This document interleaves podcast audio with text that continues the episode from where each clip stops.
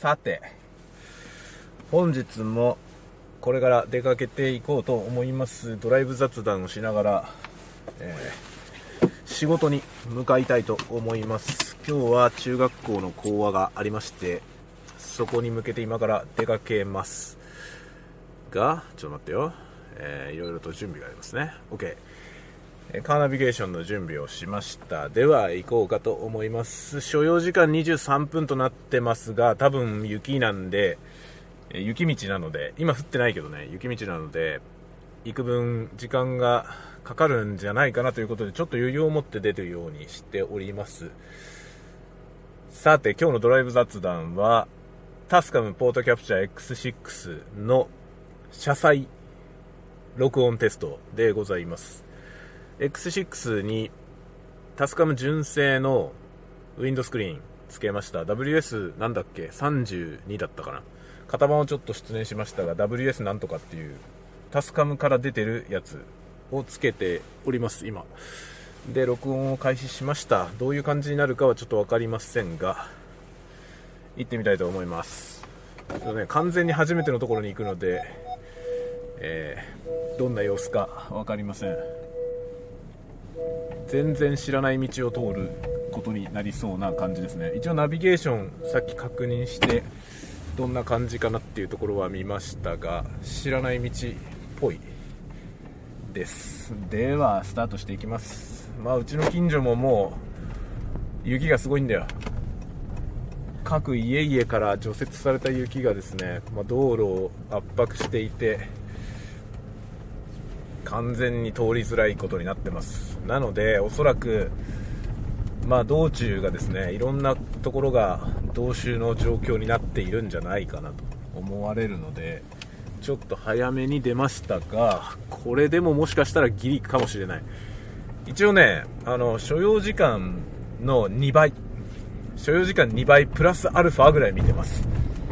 所要時間の2倍かかったとしても集合時間の10分前に到着するぐらいの感じで今家を出ました。なのでまあ遅刻することはないと思う。多分ね。ていうかね僕がちこれこの状況で僕が遅刻するようであればおそらく主催の人とかも来てないので大丈夫です。それぐらい安牌な、えー、スケジューリングにしました。もうねほんと冬場は時間が読めないんですよね。そのなていうの不測の事態がもちろんねあった場合は冬場でなくてもね例えば途中で交通事故が起きてるとかそういうことがあるとねもはや予定なんか立たないっていうのはありますけどそういうのがなくてもね本当に所要時間通りにはいかないんですよね。特にこのね除雪の状況によって所要時間が結構大きく変動するんですよね。なのでその、まあ、うちの近所の道路はさ大体どうなっているのかまちょいちょい走ってるから分かるんですよね。だからどこにいつ除雪が入ったとか大体分かるんですけどちょっと離れたところのしかも住宅街の中っていうのはもうどうなってるか行ってみないと分かんないんだよね。大きな道路に関しては大体想像がつくんですよね。そのここ数日の間に大雪がなければ、まあ、大体除雪されて走りやすいことにはなってるだろうと思うわけですけどまあ、今日ね、幸いなのは本当に今日降ってないことはもちろん一番の幸いですけど、あの、さらにね、昨日とか一昨日にあまり大雪が降らなかったっていうのも幸いしてますね。このスケジュールが今日だったのがとても良かったと思います。これも今日じゃなかったら本当大変だったと思う。っていうかね、まだ冬場にね、もう1本あるんだよな、この仕事。なので、そのね、その日もまた、こう今日みたいな幸運がね、続いてくれるといいなと思いますが、今日はかなり幸運ですね、多分。天候にはかなり恵まれた方だと思います。晴れてはないけどね。今曇ってるけど空は曇り空ですけど雪は降ってないし昨日までであの大雪の状態ではないので除雪もねしっかり進んでいて、まあ、余裕を持って走れそうな道路状態ではあります。ただ路面の状況はひどいことになって ひどいことになってる。もうすごい滑るからまあまともな速度では走れませんね。なのでね、この所要時間今、残り20分、まあ、標準よりは時間がかかる設定というかね、赤文字で残り20分となってますが、20分じゃつかないんじゃないかなと予想してます。ちょっと今、暖房がね、あのエンジンが温まってきて暖房が強くなりましたんで、暖房のファンを下げます。録音対策で。録音の対策でちょっと暖房のファンを下げました。まあそんな感じで今日はですねぼちぼち X6 でのドライブ雑談を収録してまあこれあの過去に M3 マイクトラックで撮ったやつと比べてみたいなと思って撮ってます。まあ一番大きく違うのはこっちのマイクはステレオってことですね。ステレオ専用。向こうのあの M3 マイクトラックは MS タイプっていうその真ん中と周囲を別々にのチャンネルに録音してバランスを取るっていう、まあ、ステレオはステレオなんですけどちょっと不思議なタイプのあのあんまり一般的じゃないステレオになってました。でそれをねそのポストプロセスであの調整するという、まあ、どのくらい広がりを出すかみたいなことが後から調整できるようになってるというねそういう特殊なマイクでしたけど。この X6 は通常のいわゆる普通の LR ステレオで、えー、あります。で今ねあの標準の状態ですね。あのマイクが交差してる状態で、まあ、こういうの XY 形式って言いますけど XY 形式のステレオ LR で録音してます。で純正のウィンドスクリーンをねかぶせて撮ってる感じですね。多分ね車内で今どうだろう60センチ70センチぐらいマイクと顔が離れてるんででしかもオフセットして斜めからこう顔の方にね向けてるんでおそらくこのウィンドスクリーンがなくても全く問題ないと思います。このセッティングであれば。風も吹いてないし。車の中なんでね。だから多分問題ないんですけど一応純正のウィンドスクリーンの性能も見たいっていうところでね。ここ数日はずっとこの純正のスクリーンをつけた状態で録音してます。昨日ね結構うちの庭で子供たちがねスキーをしてその様子を撮影したんですけどまあやっぱりねそのすごいですね。指向性の高いマイク群なんであのすごい近い音でねそのスキーが雪を踏みしめる音がもうすごい臨場感でね撮れました。やっぱいいですね。まあ、押村君はこいつその iOS デバイスでのそのオーディオインターフェース機能が歌われてる通りの性能で発揮されないという問題がある、まあ、不安定なんですよね。かなり不安定な状態なんで。それだけが残念ですね。そこだけ難点ですけどレコーダーとしてはとてもいいんじゃないかと思ってます。今後ねちょっと僕はあのサウンドレコーディングの方をね強化していきたいというかそういうのをもうちょっと本格的に今までよりもあの本格的にサウンドサンプルみたいなのを取ることにねちょっとね注力していきたいなと思ってるんですよ。注力していきたいっていうとなんか仕事みたいだけどそうじゃなくて単に趣味で。そういうのに興味があるんでね。それをやっていきたいなと思っててそれのメイン機材になりそうな感じがしてます。このこのレコーダーがね。まあ、音がとてもいいですね。収録される音はとてもいいしで32ビットフローティング録音なんであの、まあ、録音レベルの設定が必要ないっていうね。もう巨大なメリットがありますね、32ビットフローティングは本当革命だと思うな。なんかこのフローティングポイントで撮れるっていうねその録音レベルを設定しないでいいっていう状態は本当なんかねサウンドレコーダーにとってはもう夢のようですよね。ただ録音原因を調整しなくていいというだけであってそれ以外のその録音に関する知識はねもちろんあるに越したことはないですね特に僕が今ねちょっともっと本格的に勉強したいなと思ってるのはマイキングですねマイキングっていうのはそのなんか撮りたい音に対してどのようにマイクをセッティングするかっていう部分ですね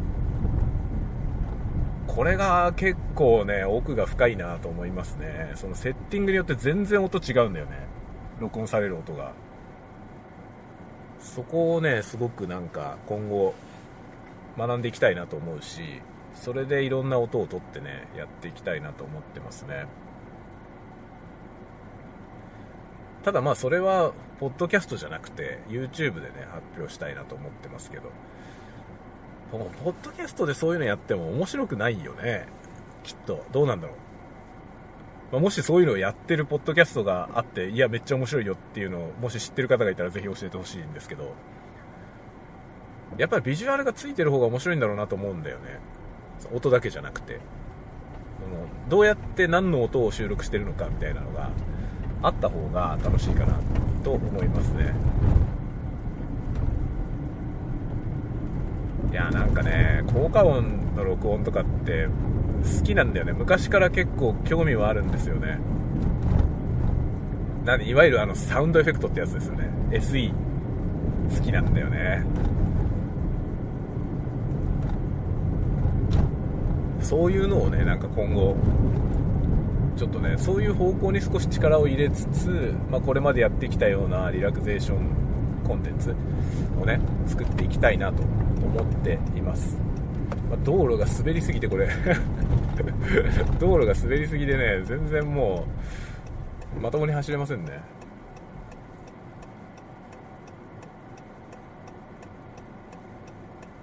全然このねこういう時期じゃなければ行けるようなその信号のタイミングがね全く行けないですね。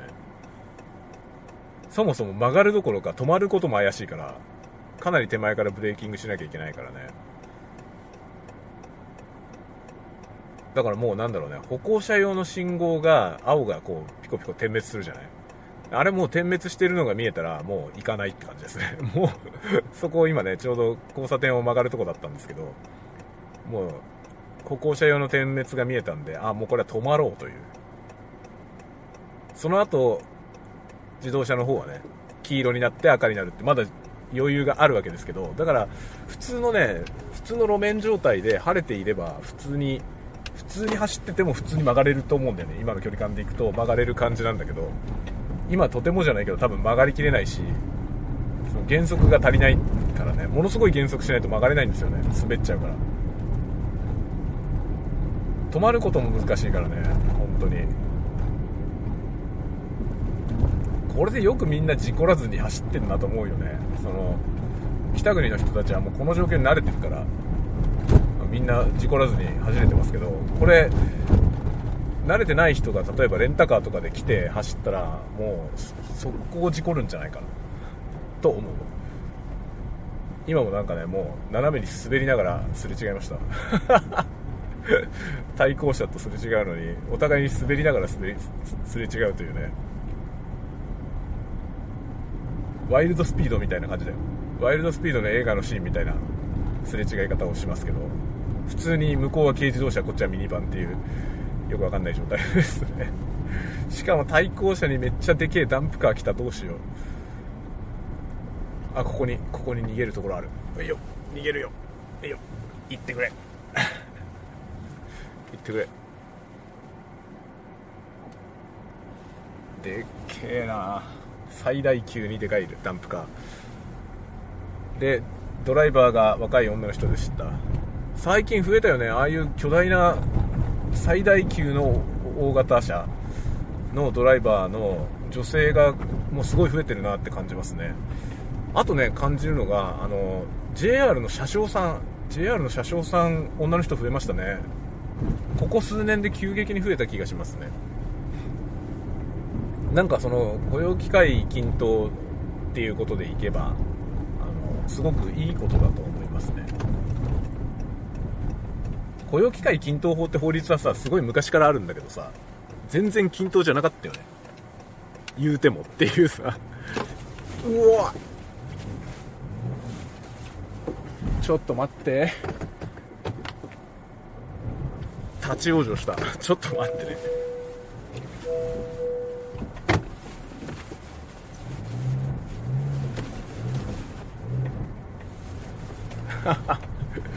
立ち往生しました。なんか坂道細いところから出ようとしたら滑って滑って出られなくなった。危ねえ。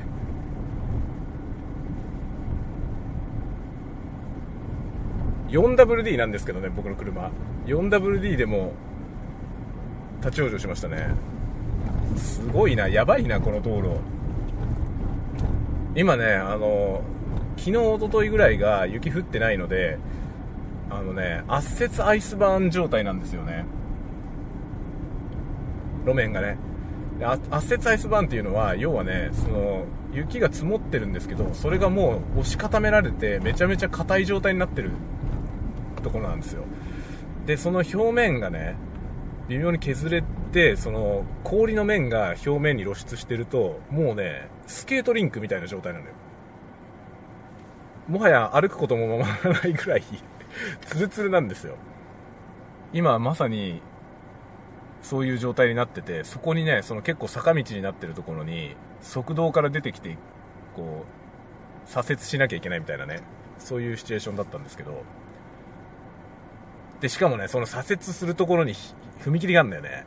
でその踏切だから一時停止しなきゃいけないじゃないだから走ってきてそのまま一時停止しないまま曲がっていけばいけるんだけど一回一時停止をしたらもう立ち往生して出られなくなりました。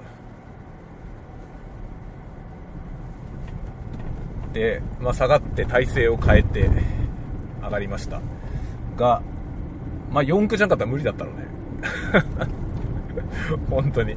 4区じゃなかったら多分無理だった。4区でしかもそのねスリップアンチスリップみたいなあのトルクコントロールみたいなやつですね。コンピューター制御の。それが働いた結果脱出できましたけど多分普通のあのソリッド4区だと無理だったろうと思うな。今のやつは。トルクコントロールがちゃんとねバランスを変えてトルクをかけてくれるっていうのがついてるので、まあ、あれのおかげで結構ね雪道は助かりますね。本当だから首都圏に住んでた時はさそういうなんか車のそういう装備ってさそんなのいつ使うんだろうって思ってたけどなんか雪国に住んでみたら日常的に必要なんだよ。そういう仕様が。僕はあの四駆のねなんかオフロード四駆のでかいやつに乗ってたんですよね。首都圏に住んでた時もね。でそういうのに乗ってたからそういう機能がいろいろついた車だったんですけどこんなのいつ使うんだろうなと思ってそのガチでオフロードやる人じゃなきゃいらないんじゃないのって思ってたんですけど違うね。雪国だったら、マジで普通に必要ですね。今はそういうなんかハードな車じゃないけど今乗ってるのはホンダのオデッセイなんですけどいろんなそういう便利機能がねいっぱいついててで 4WD の車なんででねオデッセイはあのあれ生産が終了したんだけどまたね今年また新しく販売が始まったんですよ。でもちょっと事情があってあの国内生産はもう終わっちゃってるんですよね。僕が今乗ってる方が国内生産の最後の方なんですよ。で今年入ってきてるやつは中国で生産してるやつで中国でエリシオンって言って売られてるやつの逆輸入みたいな車なんだよね。オデッセイ。で今オデッセイ新車で買えるやつは 4WD はありません。全部ハイブリッド。でホンダの人が言ってたんだけどハイブリッドと 4WD が共存できないらしいんですよ。その乗せる部品のねそのハイブリッドで乗せなきゃいけないそのバッテリーとかあるじゃない。でそのスペースをそのハイブリッドの装備に割いてしまうと 4WD のその機構を入れられないらしいんだよだからそれがもうあの相入れないものでどっちかトレードオフっていう状態でハイブリッド車は4駆がない。4駆はガソリン車のみ。ってなってる。で僕らは買う時にね家族でこの車を買う時に、まあ、この車の前もオデッセイに乗ってたんだけどその車も買う時からもう北国だからさ 4WD は必須だよねって言ってもうハイブリッドは最初から考えずに 4WD を選びました。まあ北国はまだねその温度の問題もあって気温がめちゃくちゃ低いからそのね冬場のバッテリーのねバッテリーって温度が低いと性能が下がるんですよね。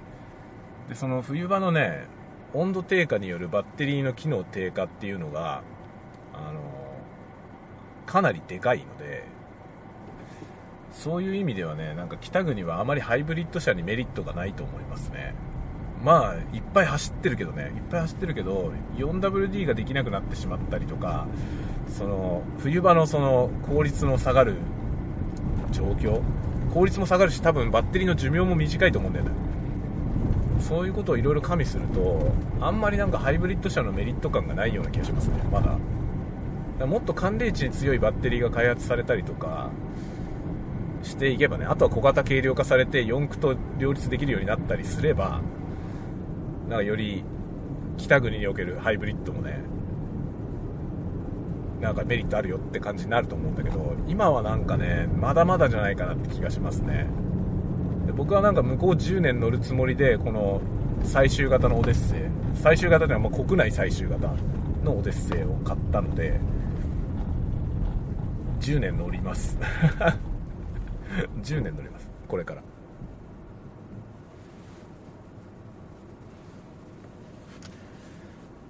ちょっと今日はね知らない辺りを今走行中ですが路面の状態は路面の状態はかなりスリッピーだけど除雪はちゃんとされてて割と走りやすいですね。結構ね住宅街の中の道路とかはもう2車線の道路なのに1車線分しか走れないとことかもいっぱいあってすれ違うのもままならないんだよね。っていう感じになってるんですよね。だからそこ行くと今この辺りはとても走りやすいです。なこっからなんだよな。最後中学校だから行くところが中学校なんで住宅街の中にあるんだよね。大体そうなんですよね。その小中学校、まあ、高校も含め学校って大体さその大きい通りには面してないじゃない。まあ都会の学校は割とそうでもないかもしれないけど結構特に小中学校はね住宅街の中にあることが多いんだよね。基本徒歩で通ってくるからさみんな。だからその付近の住民が通いやすいように住宅街の中で徒歩で通いやすいようになってるじゃん。ででかい道路を渡ったりとかしなくても行けるように特に小学校なんかはさ危ないから。だから住宅街の中なんだよね。でそれが逆にねこの除雪の事情みたいなものと相性が悪くて。行くのが大変なんですよ。車で行くのは大変だったりすることが多いですね。ただねその小学校があるところでスクールゾーンになってる場所って除雪の優先順位が高いんですよね。その行政がやってる除雪除雪作業のね。なので、まあ、学校の近くだと自分の家の周りの道路が除雪されやすいというのがある。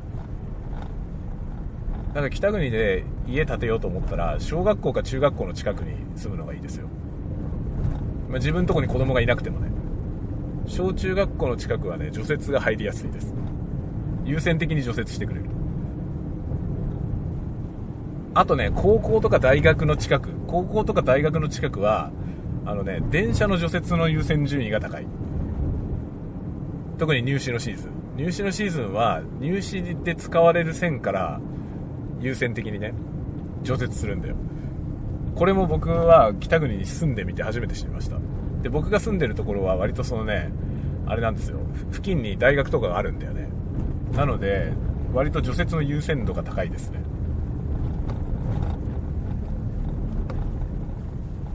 しかも家のすぐ近くに小学校があるからで家のね家の前の通りがスクールゾーンなんでまあ除雪も入りますね。ちょいちょい除雪入るんでありがたいとても。だからそうじゃない地域のねちょっと離れたところのうちの子供の友達の家とかはもうなんか家の前がえらいことになってて もう車出られないみたいなそういう家もある。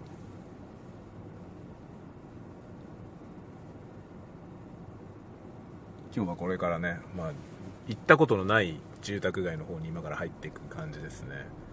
ちなみに今ですね僕の Google マップの所要時間表示は残り5分となっています。マジかよ。残り5分ってつくの？本当に。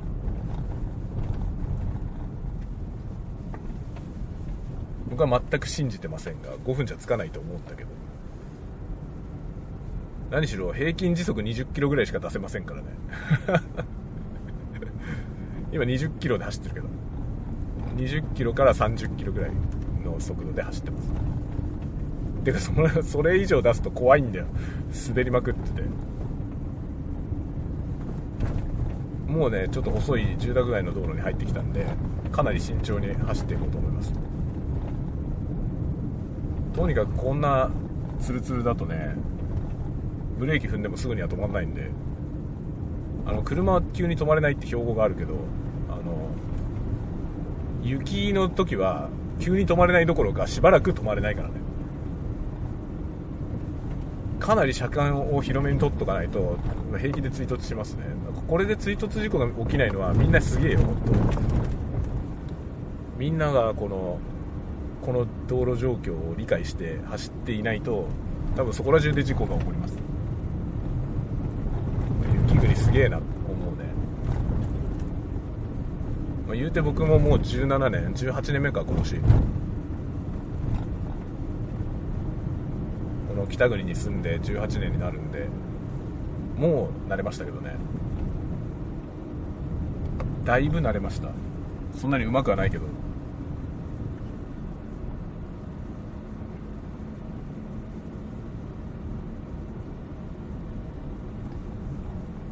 ああなるほどね。こういうことか。今ナビゲーションの地図を見ながら実際の景色を見ながらああなるほどこうなっているのかということが判明しました。どこなんだろうここ全然慣れない場所ですね。全く初めて来るところを今走ってる。完全に喋りながら走ってたんで道を全く覚えてません。どこだろうここは。全く見覚えのない景色のところに今いますね。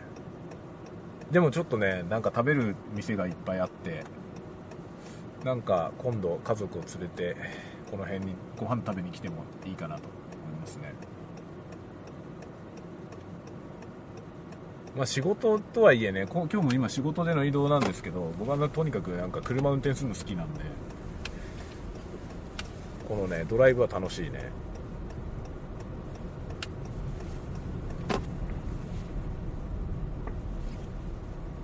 またちょっと太い道路道路に出てきました。あとはもうどっかから完全に住宅街の中に入るんですが果たしてどこなのか？この曲がるとこ分かるかな？なんかすごいねすごい細いところ入ることになりそうなんだよね。その曲がる場所が分かるか問題がありますが。まあなんか地図で見る感じだと間違って1個通り過ぎても1個次から曲がれば事なきを得る。感じではあるんで大丈夫でしょう。全く来たことがないエリアに来ました。ホームセンターがあるな。前の車は曲がっていきました。僕はもうちょっと行って曲がる感じだな。どこだろうあと1分で着くことになってるけどでもそう大きくずれない状態で到着しそうですね。1時前に着きそうだな。ちょっと早すぎる。ちょっと早すぎるわ。ここか？ここだな？ちょうど僕が曲がろうと思ってるところを曲がる車がいました。あれ？違うな。ここは違うじゃん。どこ？あここだ。あのね僕が曲がろうと思ってるとこ曲がる車いたと思ったやつはコンビニに入っていきました。そこじゃなかった。その次の細い通りが僕が曲がんなきゃいけない通りでした。というわけで到着ですね。正面に学校見えております。はいということで到着しましたのでまた帰りに、えー、収録をしたいなと思います。ではねはい終わりました。終わりましたので今から帰ります。今から帰りますよ。さてどう帰りますか？えーとちょっと待って。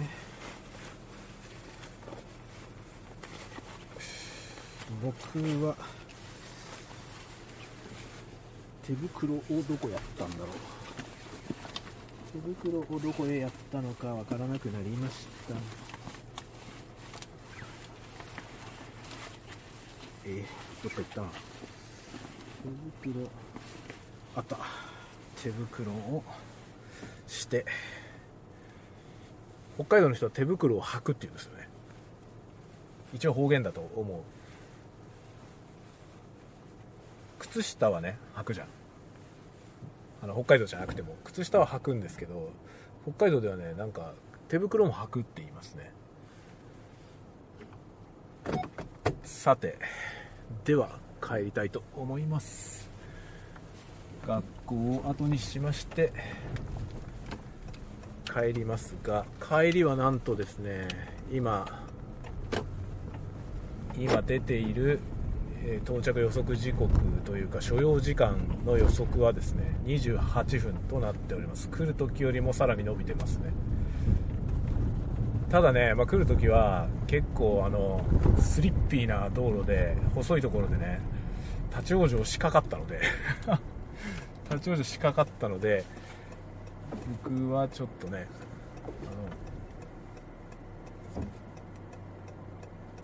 あの帰りは別の道路から帰ろうと思います。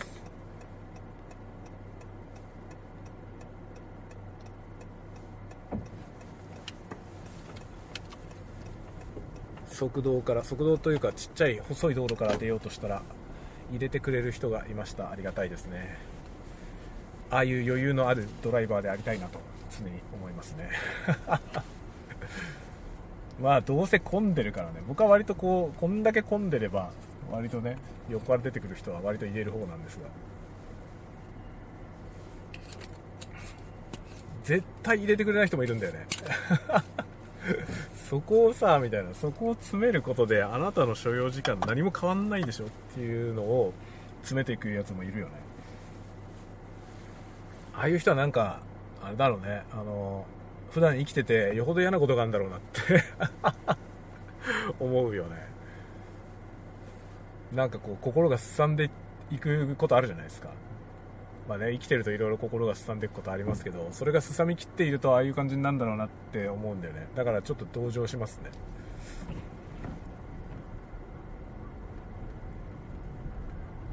まあやっぱり何事も余裕を持つってことは大事だよね。なんかそこを意識すると豊かになる気がしますねまあ、今日はそんな話じゃないんだけどさ。今日はあのいつものようにね中学生に向けてまあ、人生論。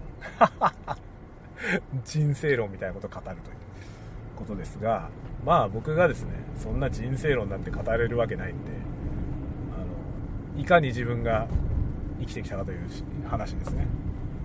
チャランポランなチャランポランな人生を歩んできてますがそのチャランポランな人生は意外と楽しいしあの僕はねやっぱやりたいことができてるんじゃないかなと自分では思ってそういう人生あるよっていう話ですね。何しろね本当若い人にはさ希望を持ってほしいよね。それが何しろ僕の一番の願いですね。もうほとんどね願いだよ。若いのに希望を持ってない人が多いんですよね。でそんな風な世の中にしちゃったのは僕らの世代というかさ僕らの世代とか僕らよりもうちょい上の人たちだと思うんだよね。僕はこれはね非常に良くないと思っています。この現象は。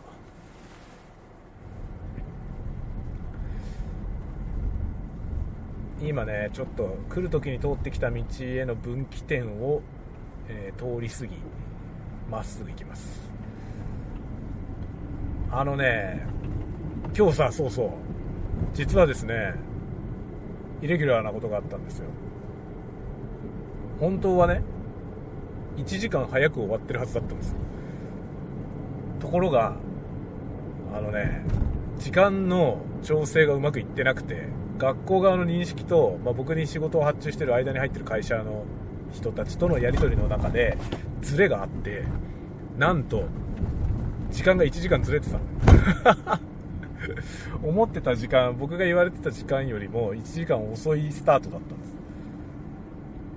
っていう感じでね。で僕が行った時にちょうどその間に入ってる会社の方も来て時間の認識がずれてないわけですよ。僕らの間では。で学校に行ったらなんとちょうどね駐車場で一緒になったんだよね。だから一緒に学校に入ってったんですけどそしたらねなんかあれ早いですねみたいな反応でええー、と思って。いや集合時間って言われた時間だけどみたいな。そうえー、ってなって実は1時間ずれて伝わっていたということが分かって本当は集合時間もう1時間後でした。なので僕らはその控え室で1時間待たされたんですね。なんだけどちょうちょうどそこでいろいろ話ができてねよかったです。だかさっきねちょっと X に書いたけどさ X じゃないや。スレッズに書いたんだ。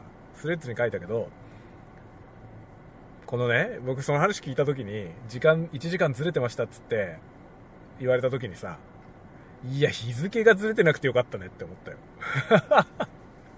これがさ今日じゃなくて明日でしたみたいな話だったら目も当てらんないじゃん。明日にリスケすんのみたいなちょっとリスケできねえんじゃね今日の明日じゃんみたいな感じだけど。今日だったからね。同じ今日で1時間ずれただけだったんで、まあ、1時間ずれたぐらいだったらなんとかなるからさ。対応できましたけどね。で自分でそうやって思った思ったことを自分で振り返ってこれがポジティブ思考じゃねって思いました。ポジティブ思考でしょこれがね。これこそがポジティブじゃないのって思いましたね。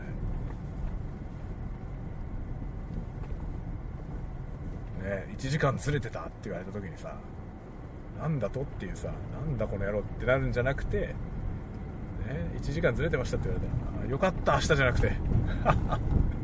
日付があっててよかったって思いました。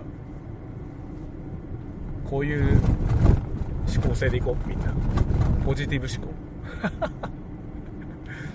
どんなことになろうともその中でポジティブに考えるという、ねことです。というかもうねそれが習慣になってるね。長年イレギュラーなことばかり起きるところにいるので。まあ、むしろね何一つ予定通りにいかないから予定通りに進んでる方が不安になるんだよ。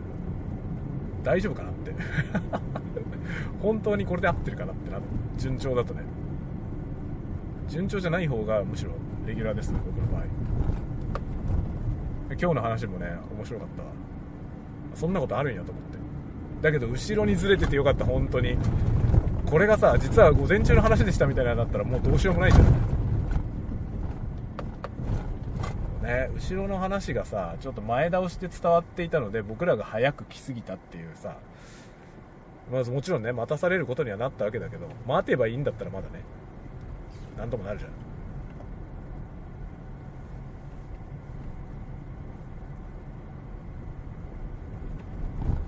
でね実はそのねその待ち時間そうそれ何の話をしようと思ったかというとそのね待ち時間の間にねスマホで地図見てたのよ。その学校の場所の地図。で行く時はさそのナビゲーションのナビらナビられたルートのまま行ったのよね。だからよく考えてなかったんだけどかその帰り道を探すのにさどっから帰ろうかなって思って地図を眺めてたんですよ。そしたらね結構通ったことがある道路のその延長上だったんだよね。そのままずっと行けばここに来るじゃんみたいな感じだったんでそのねいつもの道路のを帰ることにしました。帰りはね。で今その道路を走ってます。ここはバス通りなんで多分大丈夫だろう。立ち往生するほどひどいことにはなってないと。思いたい。で今ちょっとね雪がパラパラと舞い始めているのでその中をぼちぼち進んでおります。なんか誰か何の音だ？あこれか。コーヒーの缶がガチャンガチャン言ってうるさいけどごめんなさいね。ちょっと待ってうるさすぎるか。うるさすぎるかこれ。コーヒー缶いやあのさその間に入ってる会社の人がさ申し訳ないっつってなんかコーヒー買ってくれたんだよね。コーヒー買ってきてくれてなんかちょっとコンビニでなんか物買ってきますわっつってコーヒーとかお菓子とか買ってきてくれてでしかもそのねお菓子もさなんか結構買ってきてくれたんだけどそんなに食べないじゃない大人しかいないから。そんなに食べなかったんだよね。で僕はちょっともらったけどそれでも結構余ってね。その余ったやつ全部くれた。お子さんにどうぞとか言って丸ごともらったんでそれ丸ごともらって帰ってきました今。でお子さんにどうぞって言われたけど僕が食べるけどね。仕事しながらつまもうと思いますけど。まあそんなこんなで今帰り道。残り時間はどんどん減って今、えー、予想時間が残り16分になりました。思ったより早いな。なんか近いのか意外と。でもうそうこう言ってるうちにね普段ちょいちょい買い物に来るスーパーの辺りまで来ましたね。よく知ってるエリアに来ました。行く時は全然知らない道から行ったんだけど。まあまだまだねもう今の家にもうもう10年以上住んでんだけど。10年目か。11年目ですね今年。今の家が。11年住んでてもまだ知らない道いっぱいあるね。札幌自体は何年から住んでんだ？札幌自体は2011年に引っ越してきたんで12年13年ぐらいですね。でその前に3年旭川にいたんだけどさらに前にまだ札幌にいたんだよね。最初札幌に1年半くらい住んで旭川行ってで旭川3年くらいいて34年いましたね。足掛け4年くらいかな。いてでそれからまた札幌に戻ってきて123年になってますね。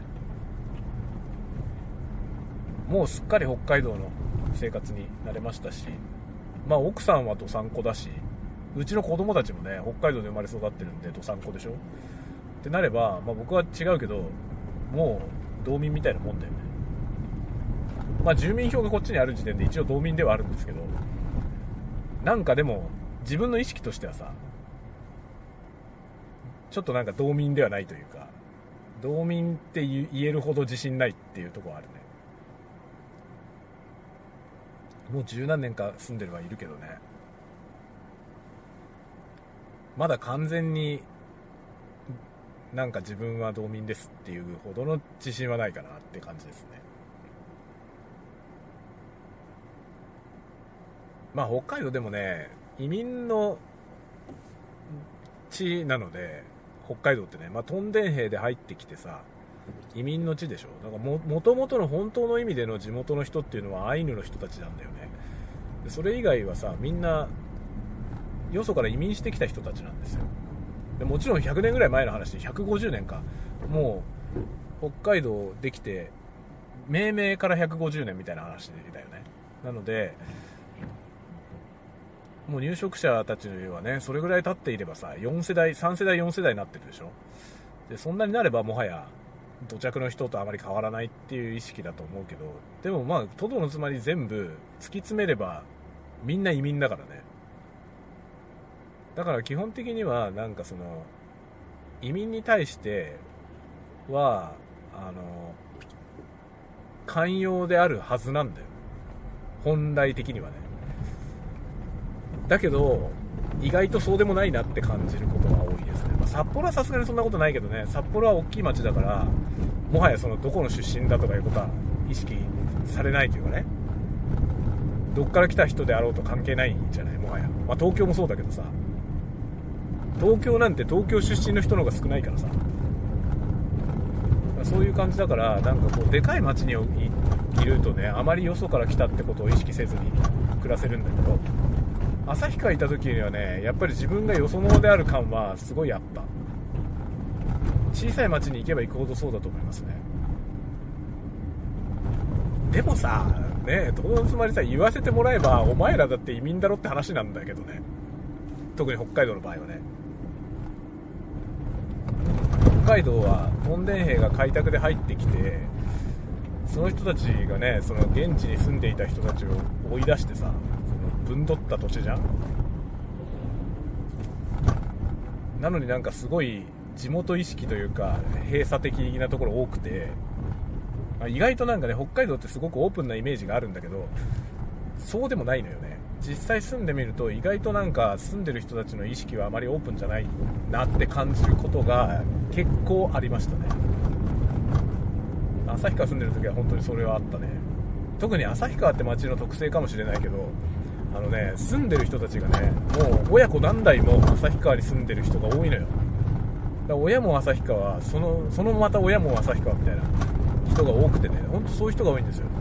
でそうするとさその親が通ったのと同じ小学校に自分も通ったみたいな人が割と平気でいっぱいいるのよねそこら辺に。そういうのもあるし例えば親が生まれた産婦人科で自分も生まれたとかみたいなこともねあるのよ。本当に極端みたいな話だけど全然極端じゃなくてこういうのが実は多数派なんですよね。でそういうところってさその何ていうのもう本当にコミュニティがクローズなんですよ。だからよそ者に対するそのね意識が過敏だよね。っていうのはすごい感じましたね。それで僕はねでもでもさよそ者ですっていうのはさ言わなきゃ分かんないと思うじゃない。だけど違うのよ。僕は何かのイベントの時に喋っててその時に声かけられてその地元の人にね声かけられて「あなた東京の人でしょ」って言われたのよえなんでと思った？なんでと思ったら標準語が綺麗だからって言われた標準語の発音がそのすごい正しいからって言われたのよ。で僕自分の標準語の発音正しいと思ってないんだけどさ僕変なアクセントがあるんだよね。でどこのアクセントってわけじゃないんだけどあの僕の喋ってる標準語ってちょっと方言のイントネーションがあると思うんですよね。だけど僕どこの方言も持ってないんですよ。神奈川の生まれだから。まあ強いて言えば横浜弁だけどその横浜弁ってさ特にイントネーションがないじゃない。その変なアクセントにならないじゃない。標準語ベースだからね。で僕はそれとは違う何か変なアクセントがあるなと思ってるんだよ自分で。でこれは多分ねそのあの方言の人たちの喋り方、まあ、方言を持ってる人の喋ってる標準語を聞いて育ったからじゃないかなと思うんだよね、まあ、うちの両親もさその地方生活が長かった人たち、まあ、出身はどこなんだろうな。生まれがどこかちょっと分かんないけどあの多分ねうちの父はね長崎なんだよね。長崎の人で母は北海道の人なんですよね。だけど北海道で暮らしてたことはないんだようちの母さんはね。北海道で生まれたんだけど北海道で暮らしたことがないと思うんだようちの母さんっていう感じでだから多分そのうちの両親の喋っていた言葉が多分完全な標準語ではなかったんだと。だから僕は変なアクセントがなると思うね。でその後そのね地方出身のタレントとかで好きな人がいてその人たちの喋り方を真似してるうちになんかそのイントネーションに近づいてったと思うね。だからそのミクスチャーアクセントで喋ってるので僕のね発音は別に標準語のすごい綺麗な標準語ではないんだよね。だけどずっと旭川で暮らしてきた人が聞くとそう聞こえるみたい。ってそう言われたのよ。旭川住んでる時ね。旭川の地元の人に。あなたの標準語はすごく綺麗だからあなたは東京の人だと思ったって言われてマジでとまあ、東京じゃないけど関東から来たって話をしてね。すごいねって言ったよ。すごいねそんなこと言われたことないわって言って。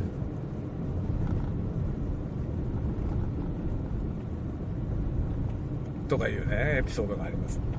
だからまあなんかそれはねそれは別に悪い意味で言われたわけじゃないんだけどさそのあなたの喋ってるのはなんか聞いてて心地がいいと言われたんだけどさ褒めてくれたんですよその人はね。なんだけどその何ていうのかなよその言葉に敏感であるということが、まあ、そもそもそのクローズなコミュニティを物語ってるなと思うよね。その人は別にオープンな人でさ、ま、よそ者に対してその抵抗があるわけじゃなかったんですけどね。だけど同じような理屈でその敏感なことが抵抗になっている人もいっぱいいるんだよね。それは意外とあるなって感じますね。北海道ってなんかもっとさその広い大地でねそのなんていうの住んでる人たちもさおおらかでオープンでだからよそ者が来てもさなんかこう手厚くもてなしてくれる感じがあるじゃん。イメージが。実際はそんなことない。意外とそんなことなくて意外と地方コミュニティは閉鎖的でそのよそ者をまあ毛嫌いするまではいかないけどでもよそ者はよそ者だなっていう目で見られるのはある。あんまりこういう話聞いたことないけどね。そのあんまりそういうことに言及してる人は聞いたことがないけど、まあ、たまにも話題になるよね。そのなんだろう I ターンとかでさ I ターン活動みたいなのを行政が斡旋しててさよそからねここの土地に来て住んでくださいみたいなことやってるじゃない？特に北海道ってその地方自治体でそういうことやってるところが結構あるのよね。でそれで行ってみたらなんか全然温かく受け入れてくんないみたいな話。なんか前にもなんか炎上してたの見たことあるけどそういう話意外とあるんだよね。でなんかあの話も見た時にまあそれはさその乗っかっていった側もね若干問題あるような気がしたんだけどその話の時は。だけど地元の方のその受け入れのね受け入れてる側がこういう感じだよねって書いてる。それはなんか僕はすごい納得だった。うんうんうんって感じ。あそういうことあるよね。って思ったね。意外とあんまりオープンじゃないんだよね。で結局のとこさなんかその田舎はあったかいみたいなイメージ操作があるじゃん。田舎はあったかいっていうイメージにしたいから割と田舎の人はそのねあの受け入れてくれるみたいな。優しくてもてなしてくれるみたいなその逸話に従うんだけど実際はそうじゃなくて一番寛容なのは都会の人なんだよ。だから東京の人が一番寛容だと思うそのよそ者に対して。だってみんなよそ者だから。究極的には。と思うよね。だからアメリカ人とかさ僕よくわかんないんだけどさアメリカに差別があるじゃない？人種差別が。あれ本当よくわかんないんだよな。アメリカなんてさもうミックスの国じゃん。もうなんかさ移民の国ですよね。アメリカもさ北海道以上に移民の国じゃん。世界中から入植した人たちがその作った国だよねそもそも。なのになんかそのねその内側でさ差別が起こるっていうのはどういうメンタリティになるのかなって本当思うんだよな。そもそもお前らがよそ者だよねっていう話なんだけどさ。それがなんかねよそ者なんだけどその外から入ってきた人たちだからかその自分たちがさ戸ざま戸ざまっていうと違うのか。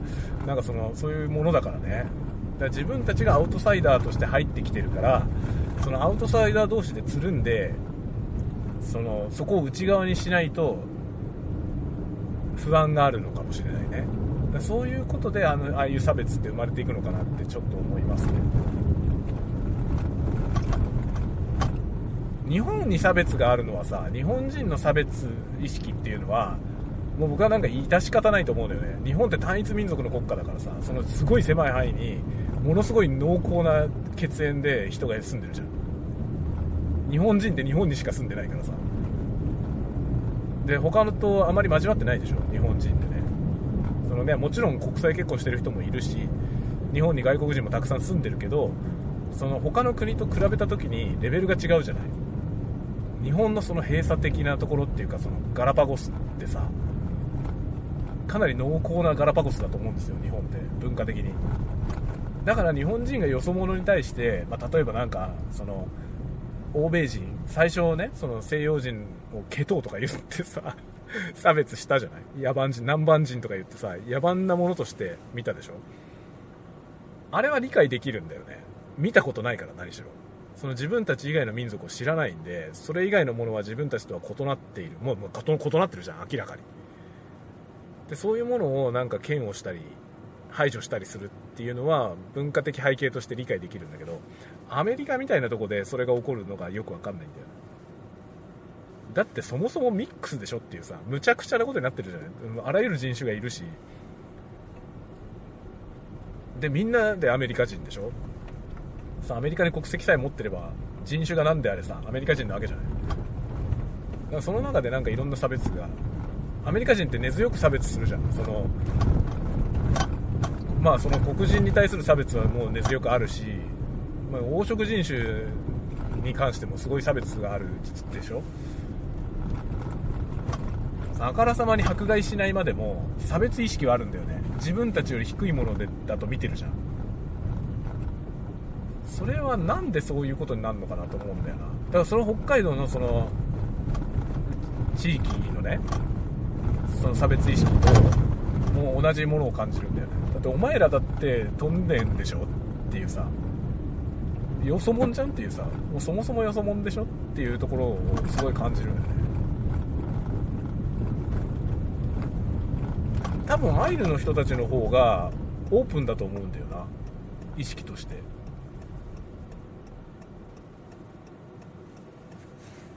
まあ、アイヌ民族はもそそもそも民族の内側で争いをしないからね。文化が全く違いますよね。だから彼らには多分他者を排除するっていう感覚がないんだよな。根っこにはね。根っこにはないけどまあ日本人その和人に侵略されたんでその経験でやっぱりこう歪んでしまったとは思うけどねその精神性は。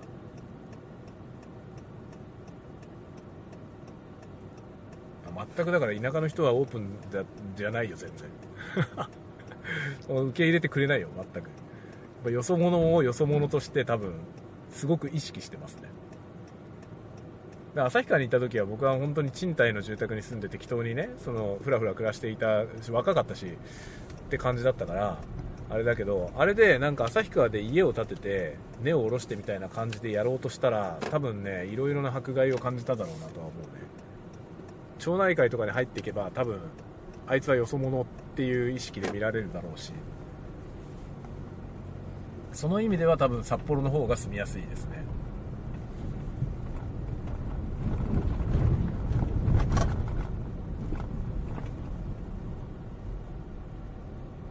コミュニティが閉じてることっていうのはなんか本当にいろんな弊害があると思うね。致し方ないんだけどさやっぱりよそから来たものは異物だしね。それはもう生物としてしょうがないからさ。しょうがないんだけどなんか僕はいつも外側だからさ常にアウトサイダー。もうあらゆるポジションでアウトサイダーなんで僕。アウトサイダーでいることに慣れすぎてしまっているからそれも良くないなと思うんだけど。だけどなんか閉じたコミュニティの内側には入りたくないっていうのはすごい思いますね。それはねなんでかというとねその、まあ、もちろん居心地が悪いのももちろんなんだけどあの閉じたところの内側に入ってしまうことによって自分もねそのそういう排他主義みたいになるのが怖いのよね。それが怖いなと思っていて嫌だなと思いますね。こういうのってさなんか意志が負けるとかそういうのじゃないんだよね。気づいたら取り込まれているっていうのが一番怖くてさ。その強い意志を持っていればなんかね自分を曲げずにいられるみたいなのそういうのって幻想だと思うんだよね。どんなに強い意志を持っててもさ絡め取られてしまうことはあんのよ。そそれが一番僕は恐れてますね。そういう風になることをだから客観的に見て自分は今どうなのかみたいなことはすごく気にする。実は実は気にしてますね。その上でこんなこんなんなんだけどさ。お前気にしててそれなのかよっていう話はあるけど気にしてるんだよ実は、まあ、だからなんかアウトサイダーでありたいとは思ってないけどその外側のものを排除しない人でありたいとは思うね。自分と違うものをなんか排除しない。それはさなんかその自分と違うものと手を取り合いましょうってことじゃなくてさそうじゃなくて排斥しないってことだよね。なんかそれだけ意識としてはそれだけですね。その程度のことがね多分大きな意味を持ってると思うんだよね。その程度の意識でいいと思うんですよ。そんなに博愛主義になる必要はなくて。ただ単にイラン排除をしないってことかな。はすごいね意識はしてますね。意外と。何も考えてないように見えると思うけどさ。ま何も考えてないんだけどもうほとんど何も考えてないんだけど核の部分でちょっとだけね考えてることもある。意外かもしれませんが考えてることもあるんです。という感じで家に帰ってまいりましたんでここまでで収録は終了したいと思います。ではではではまた次回のタワゴトークでお待ちしております。またね。